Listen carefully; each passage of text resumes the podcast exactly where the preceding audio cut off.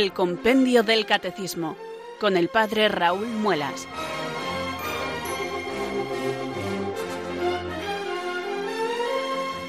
Muy buenas tardes, queridos oyentes de Radio María. Son las cuatro, las tres en Canarias. Comenzamos en este momento una nueva edición del Compendio del Catecismo. Reciban un saludo muy cordial del Padre Raúl Muelas, que un día más les habla desde estos micrófonos de Radio María, la radio de la Virgen, la fuerza de la esperanza. Sed todos bienvenidos.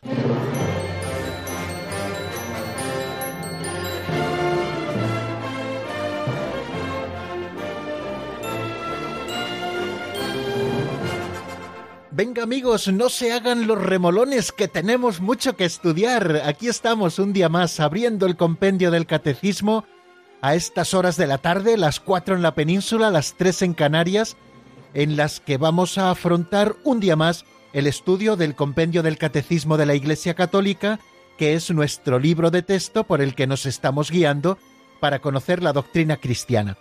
Este libro de texto eh, fue un regalo del Papa Benedicto XVI a la Iglesia, se lo pidió el propio San Juan Pablo II, después que hubo aparecido el Catecismo Mayor de la Iglesia en el año 1992, le pidió al entonces cardenal Ratzinger, prefecto de la Congregación para la Doctrina de la Fe, que con un equipo de expertos preparasen un resumen del Catecismo Mayor de la Iglesia para que la doctrina estuviese más asequible para todos los fieles. Y fruto de ese estudio bien hecho, hecho de manera sosegada, pues fue en el año 2005 este libro que ya aprobó mm, el Papa Benedicto XVI siendo Papa. Lo preparó él, él dirigió los trabajos de elaboración del mismo y luego ya siendo Papa a la muerte de San Juan Pablo II, pues fue él el que lo presentó a la Iglesia y lo presentó además con la autoridad que este libro tiene, de contener la doctrina oficial de la Iglesia, es decir, la que la Iglesia Madre enseña siempre, de manera que no encontrarán errores en este libro por eso merece la pena tenerlo. Bueno, puede que alguna errata sí que encuentren, pero es algo diferente a encontrar errores doctrinales, que como les digo, no existen porque es doctrina oficial de la Iglesia. En ella se contiene lo que la Iglesia enseña. Y además de una manera compendiada y con un esquema, como ustedes bien conocen, que se basa en la propia estructura del Catecismo Mayor, pero con una metodología muy práctica de preguntas y respuestas que nos hace ir avanzando en el estudio de las mismas. Nosotros nos detenemos un poquito más porque vamos explicando cada día uno o dos números como hacemos siempre. Bueno, pero me entretengo demasiado en la introducción y nos queda lo más importante amigos, que es rezar, pedirle al Señor que ilumine nuestro entendimiento y fortalezca nuestra voluntad para que podamos llevar a buen puerto, queridos oyentes, esta tarea del estudio del compendio. Por eso invocamos un día más al Espíritu Santo. Ven Espíritu Santo, llena los corazones de tus fieles y enciende en ellos el fuego de tu amor. Envía Señor tu Espíritu que renueve la faz de la tierra.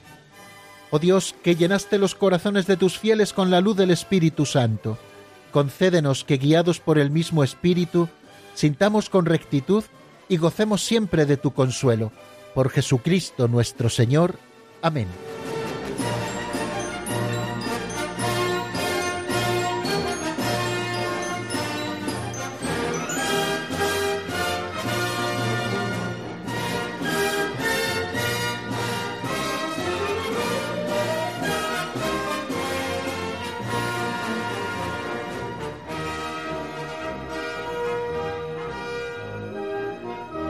Qué les parece amigos si en este momento les leo una pincelada? Esas que tanto nos gustan y que utilizamos al comienzo de nuestro programa para reflexionar así, de manera aleatoria, sobre diversos puntos de la doctrina católica. Hoy vamos a escuchar una pincelada que se titula El Tesoro Escondido.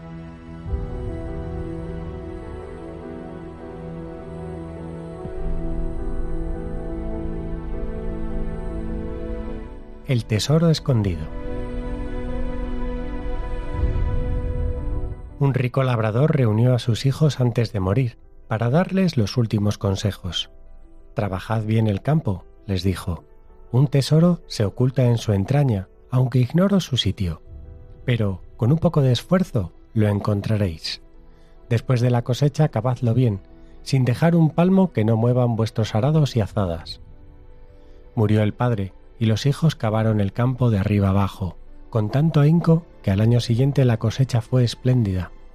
No encontraron dinero porque no lo había, pero su padre fue un sabio, enseñándoles antes de morir la mejor receta. El tesoro había sido el trabajo bien hecho.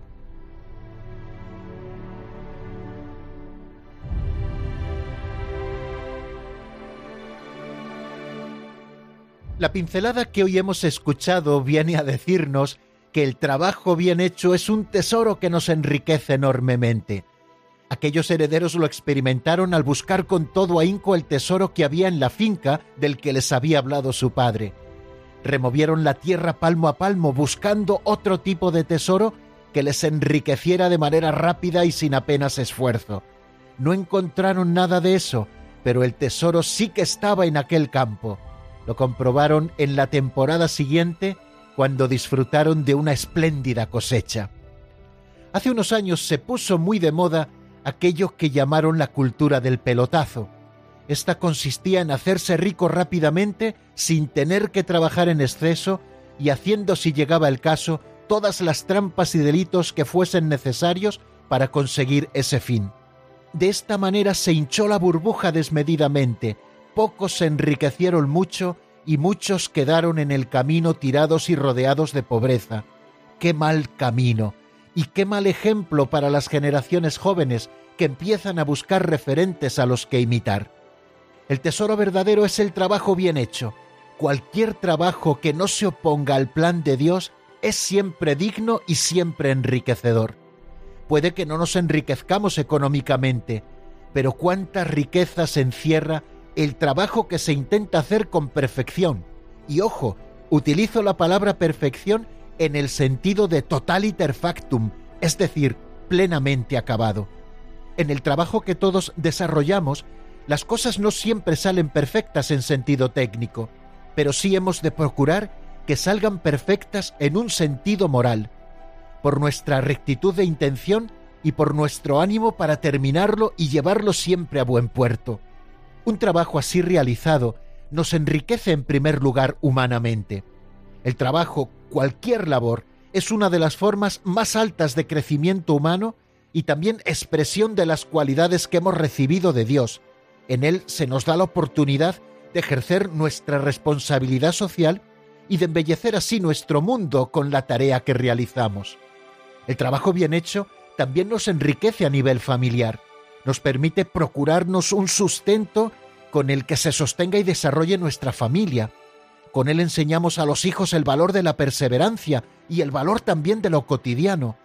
Tenemos que trabajar todos los días y hacerlo con ilusión. Unas veces trabajaremos por un salario y otras veces trabajaremos para nuestra familia. Uno y otro trabajo, el remunerado y el no remunerado, suman para construir la familia. Ambos son iguales de dignos y muchas veces el segundo es más necesario que el primero. Y con el trabajo siempre ha de estar el descanso. El Señor descansó el día séptimo y nos ha mandado también a nosotros cristianos santificar el domingo, para que uno y otro nos ayuden a crecer a todos, para que trabajo y descanso nos ayuden a crecer a todos los miembros de la familia. El trabajo bien hecho, sea cual sea el lugar donde se desarrolla, también hace crecer a la sociedad y al mundo que nos rodea.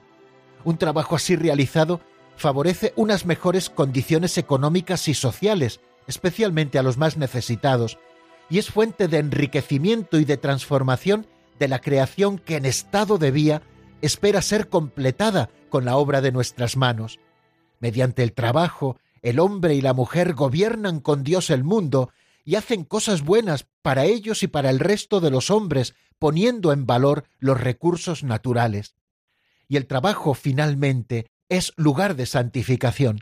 Sí, lugar de encuentro con Dios. El Catecismo Mayor de la Iglesia en el número 2427 nos recuerda que el trabajo puede ser un medio de santificación. Y el santo de la santificación en el trabajo, San José María Escriba, hablaba de santificar el trabajo, santificarse en el trabajo y santificar con el trabajo. Evidentemente el que justifica, es decir, el que nos santifica es Dios, pero cada uno de nosotros podemos y debemos cooperar con Él.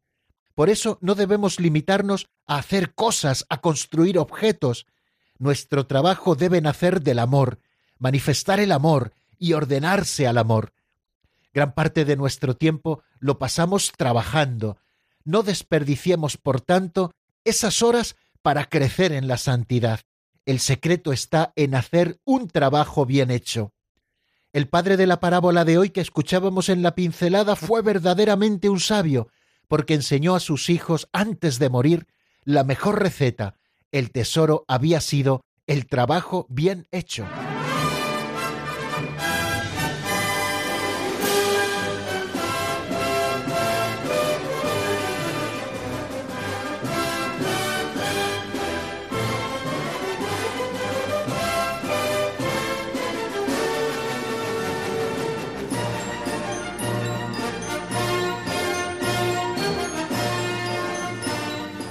Pues siguiendo el consejo de la pincelada de hoy, vamos a tratar de hacer bien nuestro trabajo, el del estudio del compendio del catecismo, y lo hacemos ofreciéndole nuevamente al Señor esta tarea. Una cosa muy bonita que debemos hacer cada día, y la he recomendado ya en alguna ocasión en estos mismos micrófonos, es la del ofrecimiento de obras por la mañana bien tempranito. Nada más abrir los ojos, decirle Señor, te ofrezco todo lo que en este día haga no quiero ofrecerte nada chapucero, quiero ofrecerte lo mejor que pueda, lo mejor que tenga en mis manos. Y de entre todas las cosas que tenemos que hacer, una de las más importantes también es el trabajo. Así que al ofrecer al Señor las obras del día, estamos ofreciendo también nuestro trabajo y le estamos manifestando ya nuestro deseo de hacerlo bien, no solo técnicamente, que eso hemos de procurarlo siempre, evidentemente, sino también moralmente, con rectitud de intención y procurando acabarlo, para santificar el trabajo, para santificarse en el trabajo y para santificarnos con el trabajo. Y vamos ya a afrontar el resumen de lo que veíamos en nuestro último programa. Ayer terminamos la explicación de esos cuatro números que el compendio del catecismo dedica al primer artículo del credo referido a Jesucristo el Señor. Creo en Jesucristo, su único Hijo nuestro Señor. A propósito de este artículo del credo, estudiamos en el número 81 qué significa el nombre de Jesús, qué significa llave salva. Estudiamos también por qué Jesús es llamado Cristo, Mesías, ungido, porque Él fue ungido por el Espíritu Santo para la misión redentora. En el número 83 nos preguntábamos en qué sentido Jesús es el Hijo unigénito de Dios y veíamos cómo Jesucristo es llamado Hijo de Dios en un sentido único y perfecto, porque Él es el Hijo eterno del Padre, y así nos lo manifiesta el Padre en el bautismo y en la transfiguración de Jesucristo, también Jesucristo da testimonio de que es el Hijo porque es el que conoce al Padre, y Jesús constantemente nos está afirmando esa relación única y eterna con Dios su Padre. Y ayer nos dedicábamos al número 84, que se pregunta qué significa el título de Señor. Decía el compendio del Catecismo, y así nosotros lo escuchábamos, que en la Biblia el título de Señor designa ordinariamente al Dios soberano. Jesús se atribuye a sí mismo y revela su soberanía divina mediante su poder sobre la naturaleza, sobre los demonios, sobre el pecado y sobre la muerte, y sobre todo con su resurrección. Las primeras confesiones de fe cristiana proclaman que el poder, el honor y la gloria que se deben a Dios Padre se le deben también a Jesús. Dios le ha dado el nombre sobre todo nombre. Él es el Señor del mundo y de la historia, el único a quien el hombre debe someter de modo absoluto su propia libertad personal. Bueno, eso es eh, lo que dice el número 84 del compendio del Catecismo, dando respuesta, repito, a esa pregunta, ¿qué significa el título de Señor? Creo en Jesucristo, su único Hijo, nuestro Señor. Hemos estudiado tres títulos de Jesús, además de su nombre, el título de Mesías, el título de Hijo de Dios y el título de Señor. El título de Señor es muy importante porque nos está manifestando la naturaleza del mismo Cristo. Ayer eh, hacíamos alusión a algo que ya estudiamos en el compendio del Catecismo. Cuando se tradujeron los libros sagrados del Antiguo Testamento al griego, en esa que se conoce como la versión de los setenta, cuando se encontraron con el tetragramatón, es decir, esas cuatro letras de alguna manera impronunciables, en las que Dios mismo reveló su nombre a Moisés en la zarza ardiente, no lo traducen evidentemente por Yahvé porque era un nombre impronunciable, por eso lo traducen con el término griego Kyrios, que significa Señor, de manera que este título en el Antiguo Testamento se convierte en la manera de designar la divinidad del único Dios de Israel. A partir de ese momento se utiliza el título Kyrios para referirse a Dios Padre. Así lo encontramos también luego en el Nuevo Testamento, que aparece en varias ocasiones el título Señor referido a Dios Padre, con este sentido fuerte. Pero la novedad del Nuevo Testamento está en que utiliza el título Señor referido también a Jesucristo. El título que definía a Dios se le aplica también a Jesucristo porque manifiesta a la hora de llamarle Señor la divinidad del mismo Cristo. El mismo Jesús se atribuye el título de Señor a sí mismo. Ayer poníamos dos ejemplos, de forma velada, en una conversación que tiene con los fariseos discutiendo sobre el Salmo 110 y que encontramos nosotros en el Evangelio de San Mateo, en el capítulo 22, a partir del versículo 35, dice de manera velada que Él es el Mesías que preexiste antes de David y que es Señor también de David. Y luego de una manera más explícita también el Señor se lo dice a sus apóstoles, por ejemplo en la última cena, en el capítulo 13 del Evangelio de San Juan, en el versículo 13, después de lavarles los pies, Jesús les dice, ¿Habéis visto lo que he hecho con vosotros? Vosotros me llamáis el Maestro y el Señor, y decís bien porque lo soy. Pues si yo que soy el Maestro y el Señor os he lavado los pies, también vosotros debéis lavaros los pies unos a otros. Y a lo largo de toda su vida pública, el Señor estuvo dando testimonio con sus actos de dominio sobre la naturaleza, sobre las enfermedades, sobre los demonios, sobre la muerte y sobre el pecado, y demostrando así su soberanía divina, me estoy refiriendo a esos signos, a esos milagros que acompañaban constantemente a sus palabras.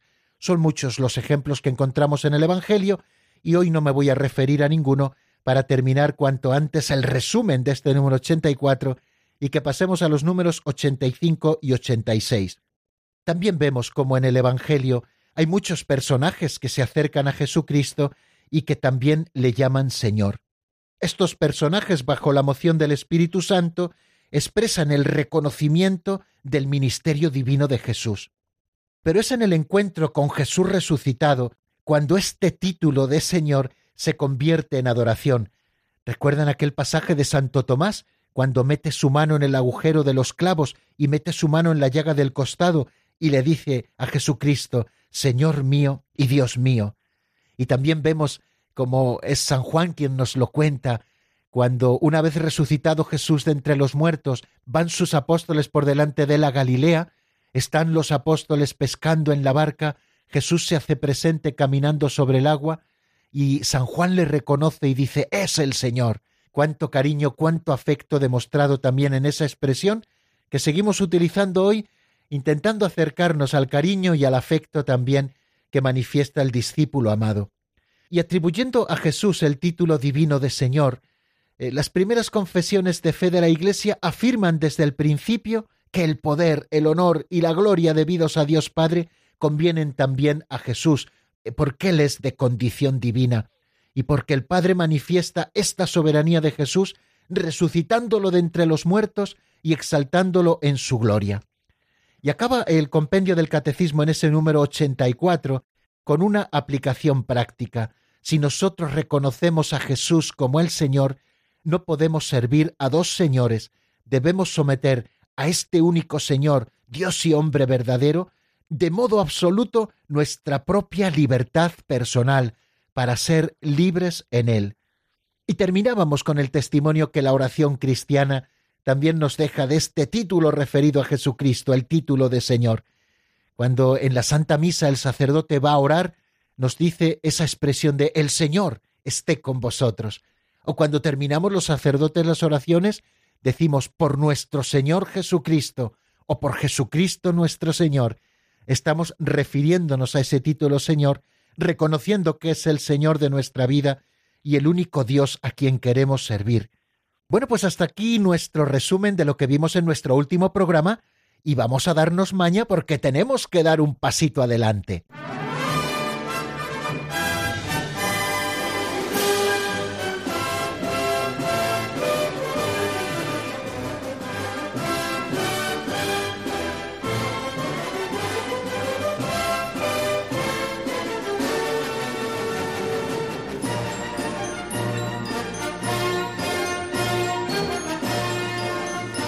Y ese paso adelante lo damos comenzando el estudio de un nuevo artículo referido a Jesucristo, tal y como aparece en el símbolo de los apóstoles, en el credo corto eh, que rezamos tantas veces. Ese segundo artículo referido a Jesucristo dice lo siguiente, Jesucristo fue concebido por obra y gracia del Espíritu Santo y nació de Santa María Virgen. Vamos a abrir ahora una serie de epígrafes que corresponden con esos artículos referidos a Jesucristo, en los que vamos a estudiar la encarnación, la concepción en las entrañas purísimas de la Virgen del Verbo Eterno del Padre de Jesucristo. También estudiaremos algunos episodios o algunos misterios de su vida oculta y de su vida pública. Luego nos referiremos eh, en otro segundo epígrafe a todo lo referente a la pasión y muerte del Señor y después también los artículos propios de su glorificación eh, la resurrección de entre los muertos, la ascensión a los cielos y el estar sentado a la derecha del Padre. Bueno, pues vamos poquito a poco acercándonos a estos misterios. Vamos a ver qué nos dice el número 85, que es en el que vamos a centrar ahora nuestra atención. ¿Por qué el Hijo de Dios se hizo hombre? Vamos a ver qué nos dice el compendio.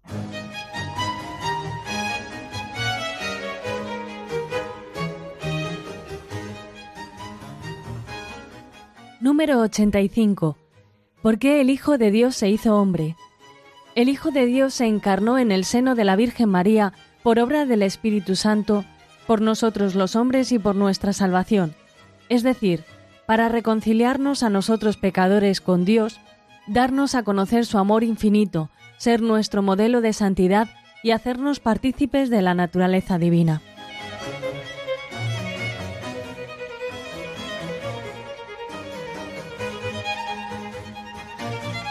De manera muy sintética, el número 85 nos presenta por qué el Hijo de Dios se hizo hombre. Lo acabamos de escuchar. El Hijo de Dios se encarnó en el seno de la Virgen María por obra del Espíritu Santo, en primer lugar, por nosotros los hombres, y en segundo lugar, unido a lo primero, por supuesto, y por nuestra salvación. Es decir, para reconciliarnos a nosotros pecadores con Dios, primera cosa por la que Él se hizo hombre. Segunda cosa, para darnos a conocer su amor infinito. Tercero, para ser nuestro modelo de santidad. Y cuarto, para hacernos partícipes de la naturaleza divina.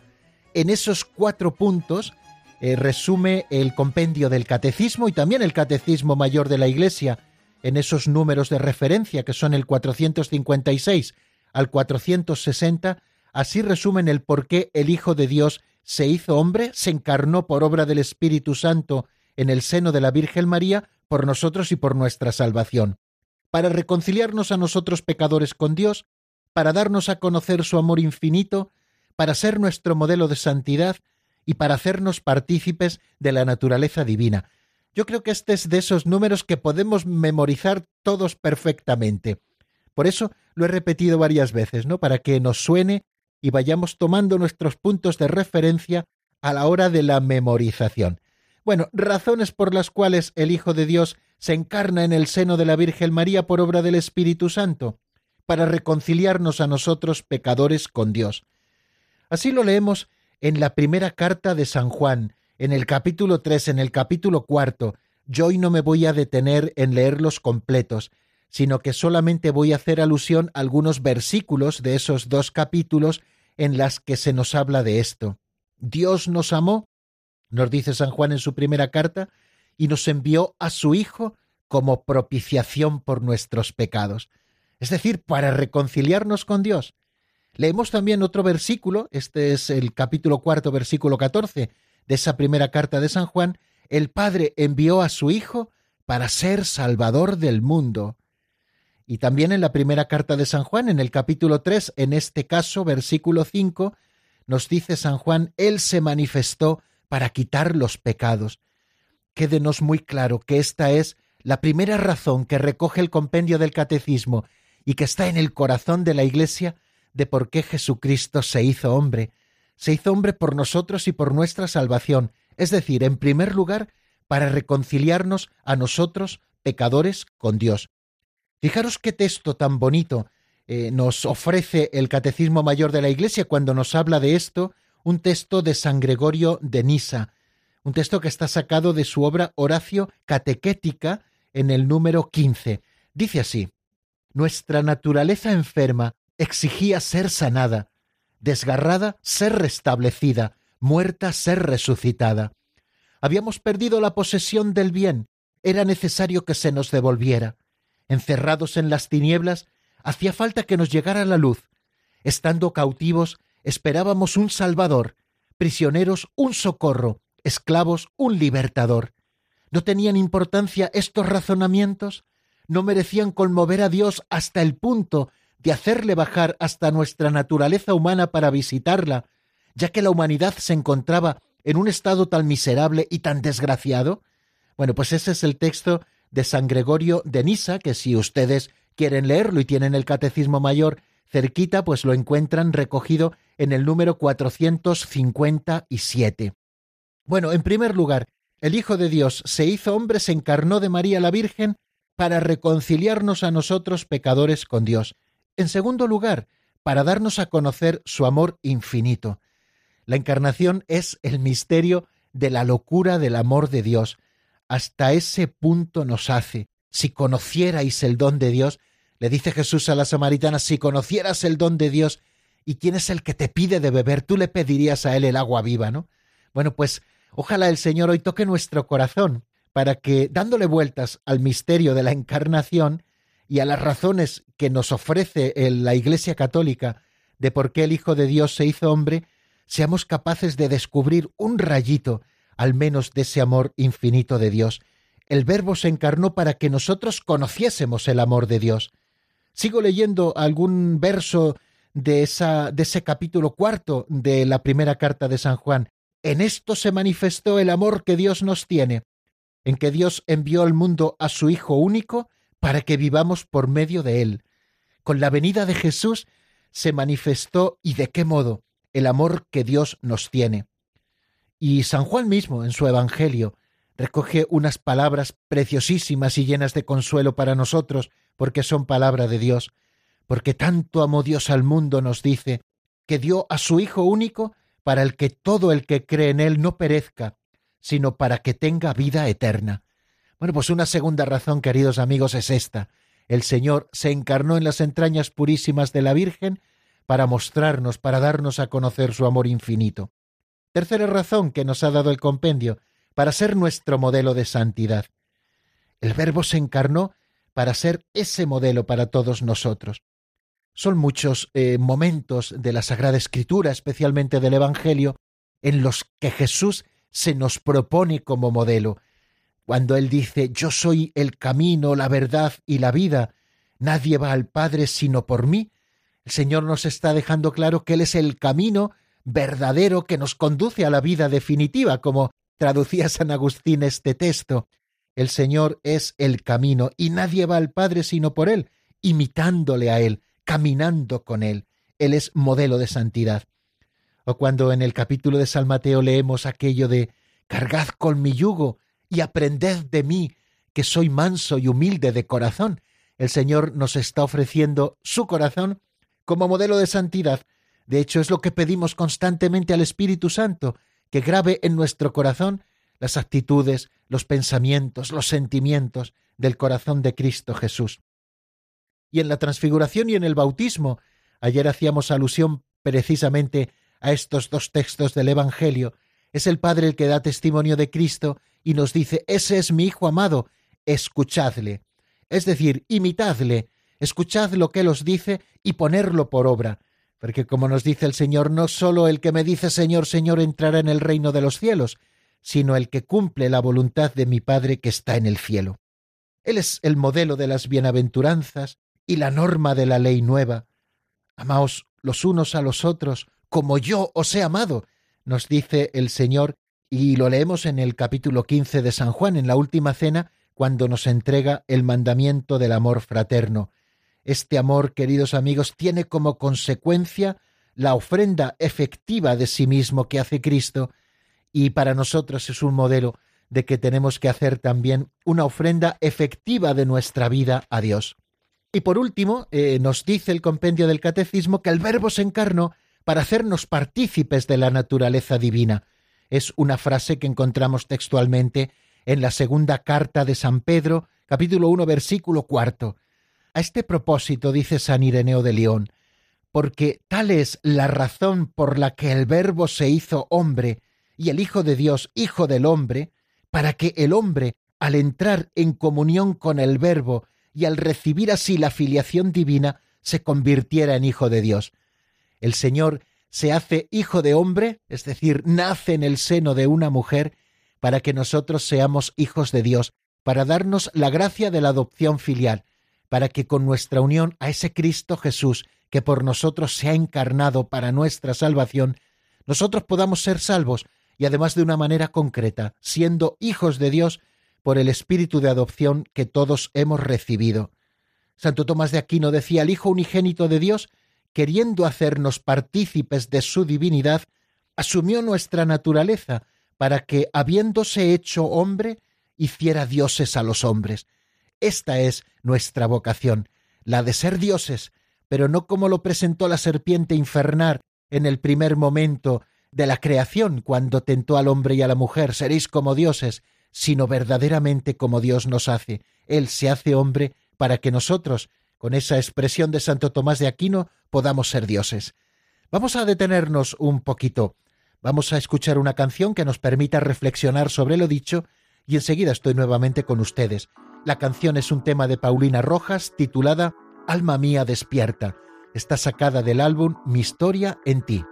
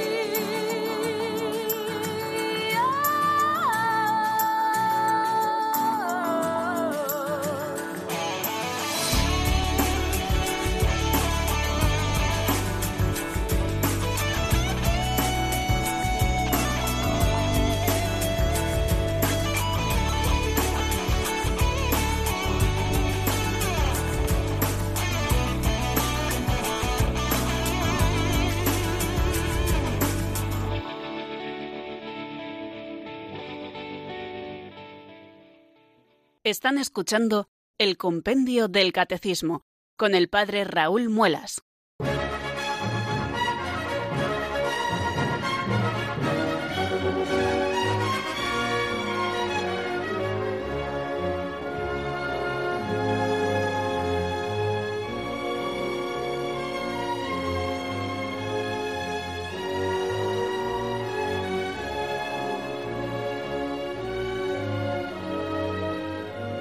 Vamos a seguir un poco adelante, vamos a ver si hoy nos da tiempo a ver estos dos números, el 85 al que hemos estado refiriéndonos antes de la canción y a este número 86 que vamos a empezar a estudiar ahora.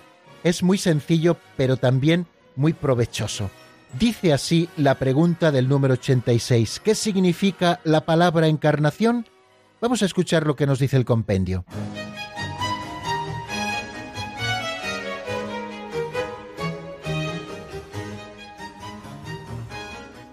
Número 86.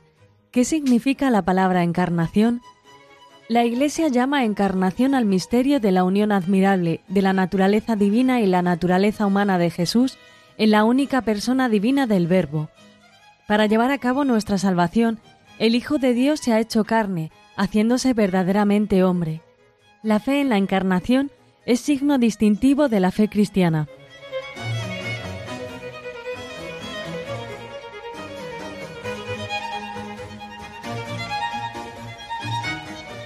La Iglesia llama encarnación al misterio de la unión admirable de la naturaleza divina y de la naturaleza humana de Jesús en la única persona divina del Verbo. Para llevar a cabo nuestra salvación, el Hijo de Dios, seguimos leyendo, se ha hecho carne, haciéndose verdaderamente hombre.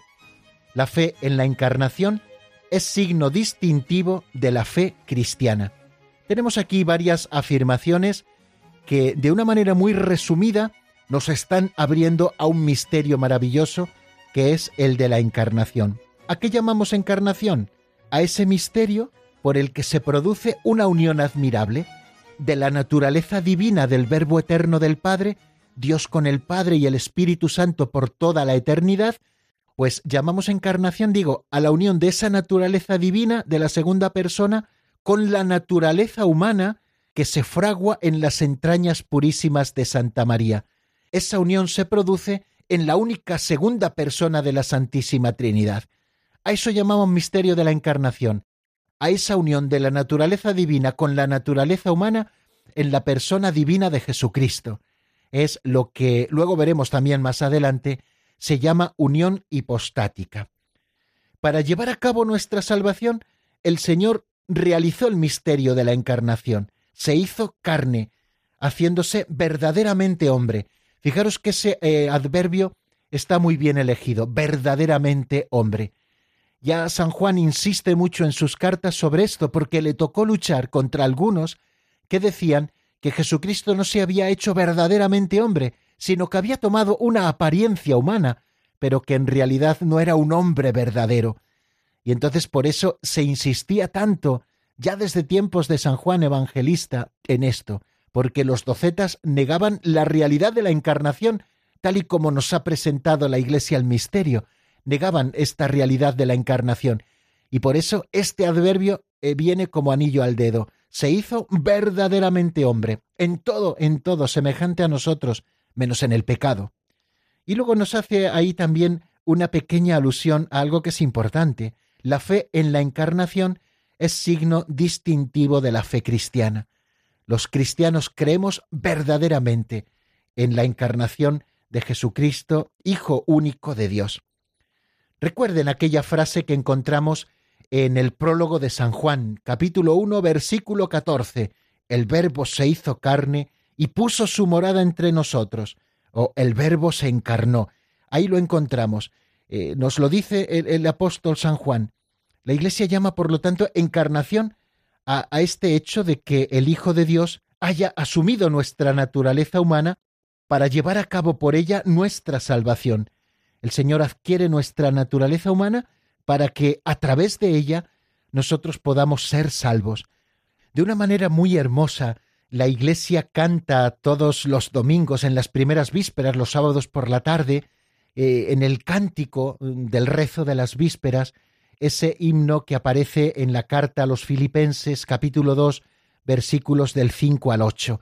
Allí se canta preciosamente y de esa manera tan bonita como lo hace San Pablo, quizá, como dicen algunos estudiosos, ya presentando un himno que él a su vez había recibido por tradición oral, cuando dice aquello de Cristo, a pesar de su condición divina, no hizo alarde de su categoría de Dios.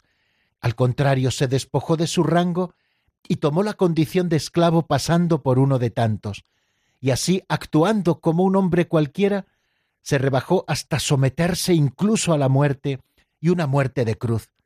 Por eso Dios lo levantó sobre todo y le concedió el nombre sobre todo nombre, de modo que al nombre de Jesús toda rodilla se doble en el cielo, en la tierra, en el abismo, y toda lengua proclame Jesucristo es Señor, para gloria de Dios Padre. Lo he recitado de memoria y aunque en la última traducción oficial de la Conferencia Episcopal Española de la Sagrada Biblia han cambiado algunas palabras, yo como me lo prendí así hace muchos años, me gusta recitarlo así. Eh, si ustedes quieren leer ya con la nueva versión, con alguna pequeña variación, eh, quizá mucho más técnica y mejor traducida, pues ya saben, pueden ir a ese texto de la Sagrada Biblia de la versión oficial de la Conferencia Episcopal Española. Pero bueno, ya les digo que es exactamente lo mismo, salvo cambiando algunas palabras en la traducción. La fe en la verdadera encarnación del Hijo de Dios es el signo distintivo de la fe cristiana. San Juan, eh, vuelvo a ese capítulo cuarto, en este caso en el versículo dos de su primera carta, dice, podréis conocer en esto el Espíritu de Dios. Todo espíritu que confiesa a Jesucristo venido en carne es de Dios. Y esta es la alegre convicción de la Iglesia desde sus comienzos, cuando canta el gran misterio de piedad. Él ha sido manifestado en la carne. Ese es el gran misterio del amor de Dios, que Él ha querido encarnarse. Bueno, bástenos decir esto a propósito de la encarnación. Ya saben que volveremos sobre el tema y seguiremos dándole vueltas con los números que continúan, pero ya eso será mañana y ya eso será también la semana que viene. Bástenos por hoy todo lo que hemos dicho. Bueno, ya saben que tenemos un teléfono eh, que pueden ustedes marcar si quieren hablar con nosotros, no solamente conmigo, que soy el interlocutor que les responde, sino también con los oyentes que en este momento están sintonizando con la radio de la Virgen. Ese teléfono es el 91005-9419. Y en ese teléfono pueden ustedes eh, ofrecernos algún pequeño testimonio a propósito de lo que estamos estudiando, pueden también hacernos alguna consulta, alguna pregunta, y si nosotros sabemos responderla sobre la marcha, lo haremos si tenemos tiempo, si no, pues lo dejaremos para el día siguiente, o pueden también ofrecernos alguna breve reflexión que pueda completar de alguna manera y enriquecer lo que nosotros hemos estado estudiando. Bueno, pues ese número es el 910059419. Vamos a escuchar una canción de Rey Lugo titulado El Santo de Israel, que está sacada del álbum Bendíceme, y enseguida estamos nuevamente juntos.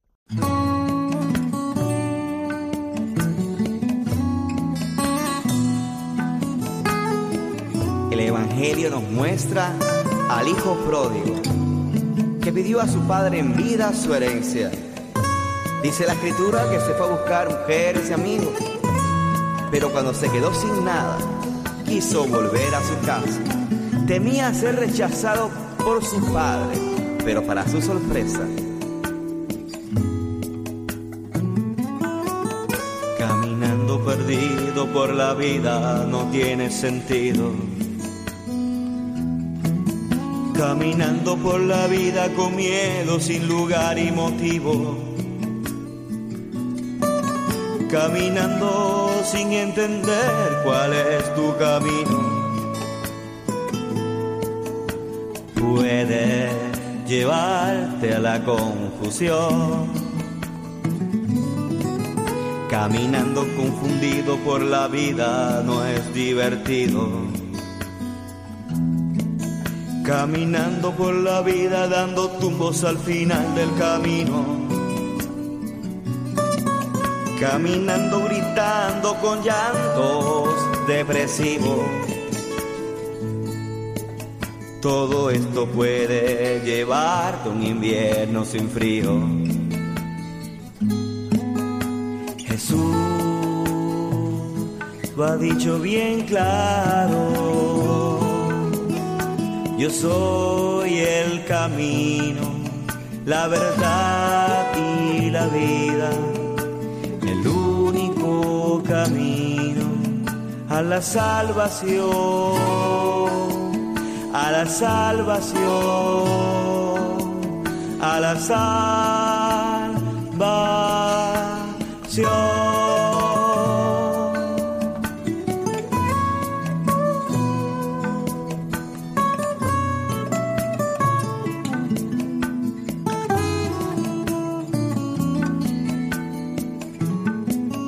Caminando con la frente en alta es un buen principio Caminando pensando en otros no es egoísmo. Caminando sin miedo a tropezar por el camino. Sabiendo que Jesús va allanando el camino. Caminando confundido por la vida no es divertido Caminando por la vida dando tumbos al final del camino. Caminando gritando con llantos depresivos. Todo esto puede llevarte un invierno sin frío. Jesús, tú has dicho bien claro yo soy el camino, la verdad y la vida, el único camino a la salvación, a la salvación. Están escuchando el Compendio del Catecismo con el Padre Raúl Muelas.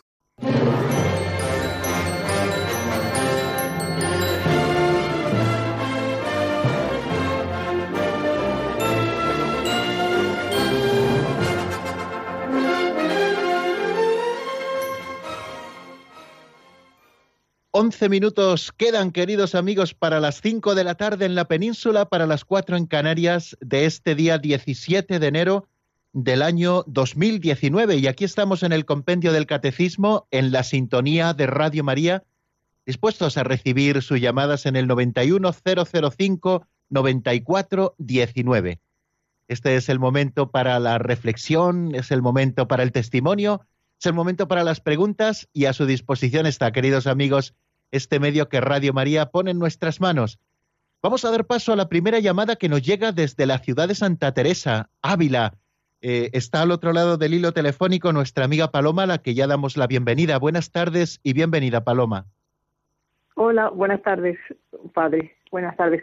Eh, yo quiero formular una pregunta y últimamente, bueno, muchas veces en, en la iglesia, pues eh, se pide pues por la unidad de la iglesia o bueno en las personas cercanas a la iglesia pues por la unidad de la iglesia entonces mm, cómo puede ser esa unidad de la iglesia porque los presupuestos de de, los ortodoxos de los calvinistas de o sea todos los cristianos tienen mm, muchas vías diferentes y, yo me pregunto una y otra vez que es muy, muy buena la idea, pero ¿cómo se puede eso mm, llevar a cabo? o realizar? Esa es, esa es la pregunta, ¿no?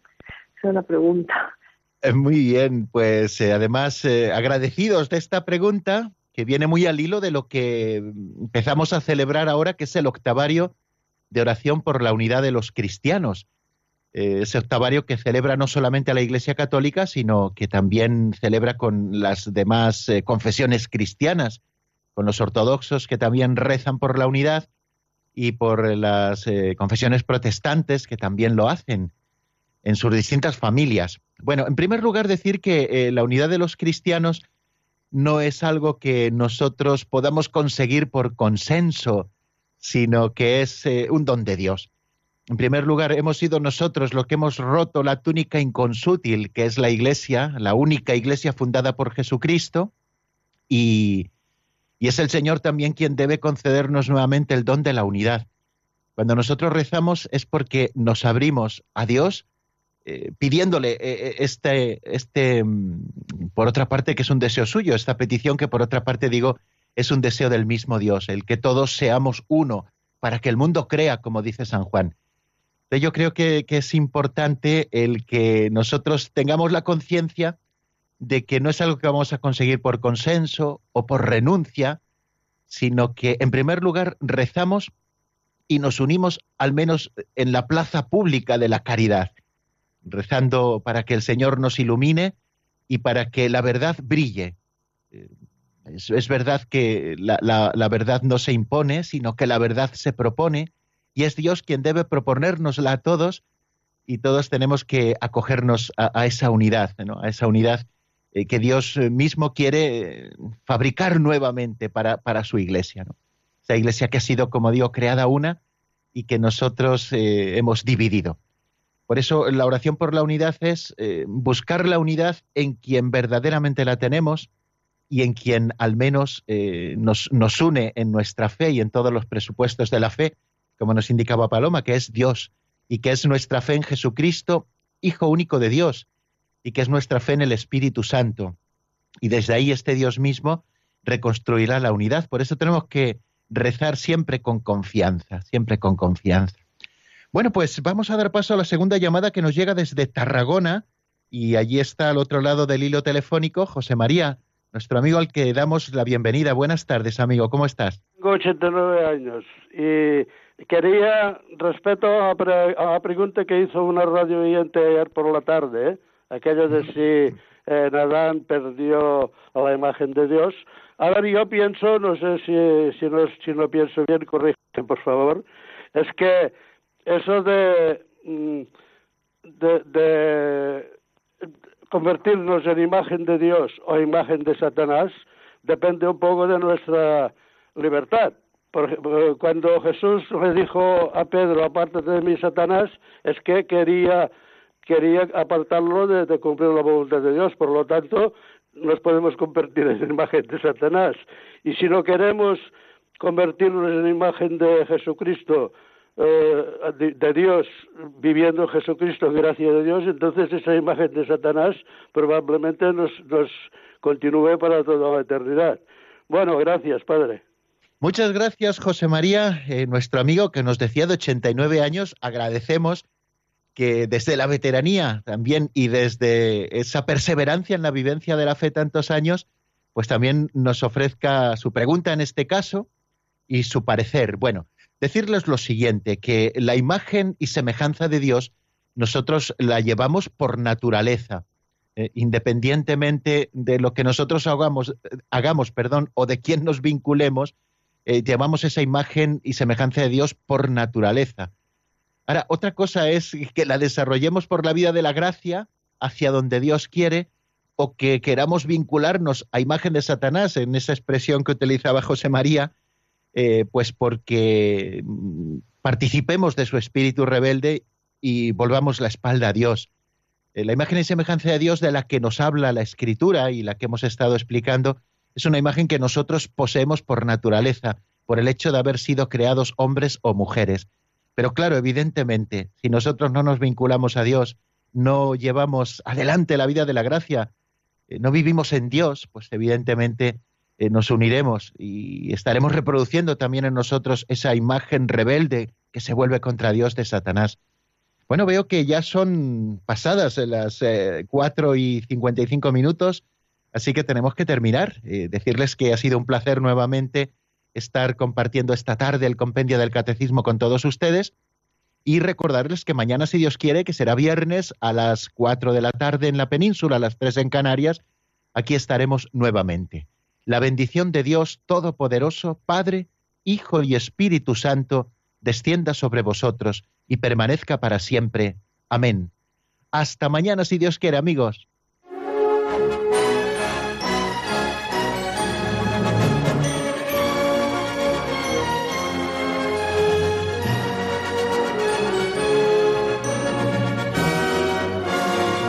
El Compendio del Catecismo con el Padre Raúl Muelas.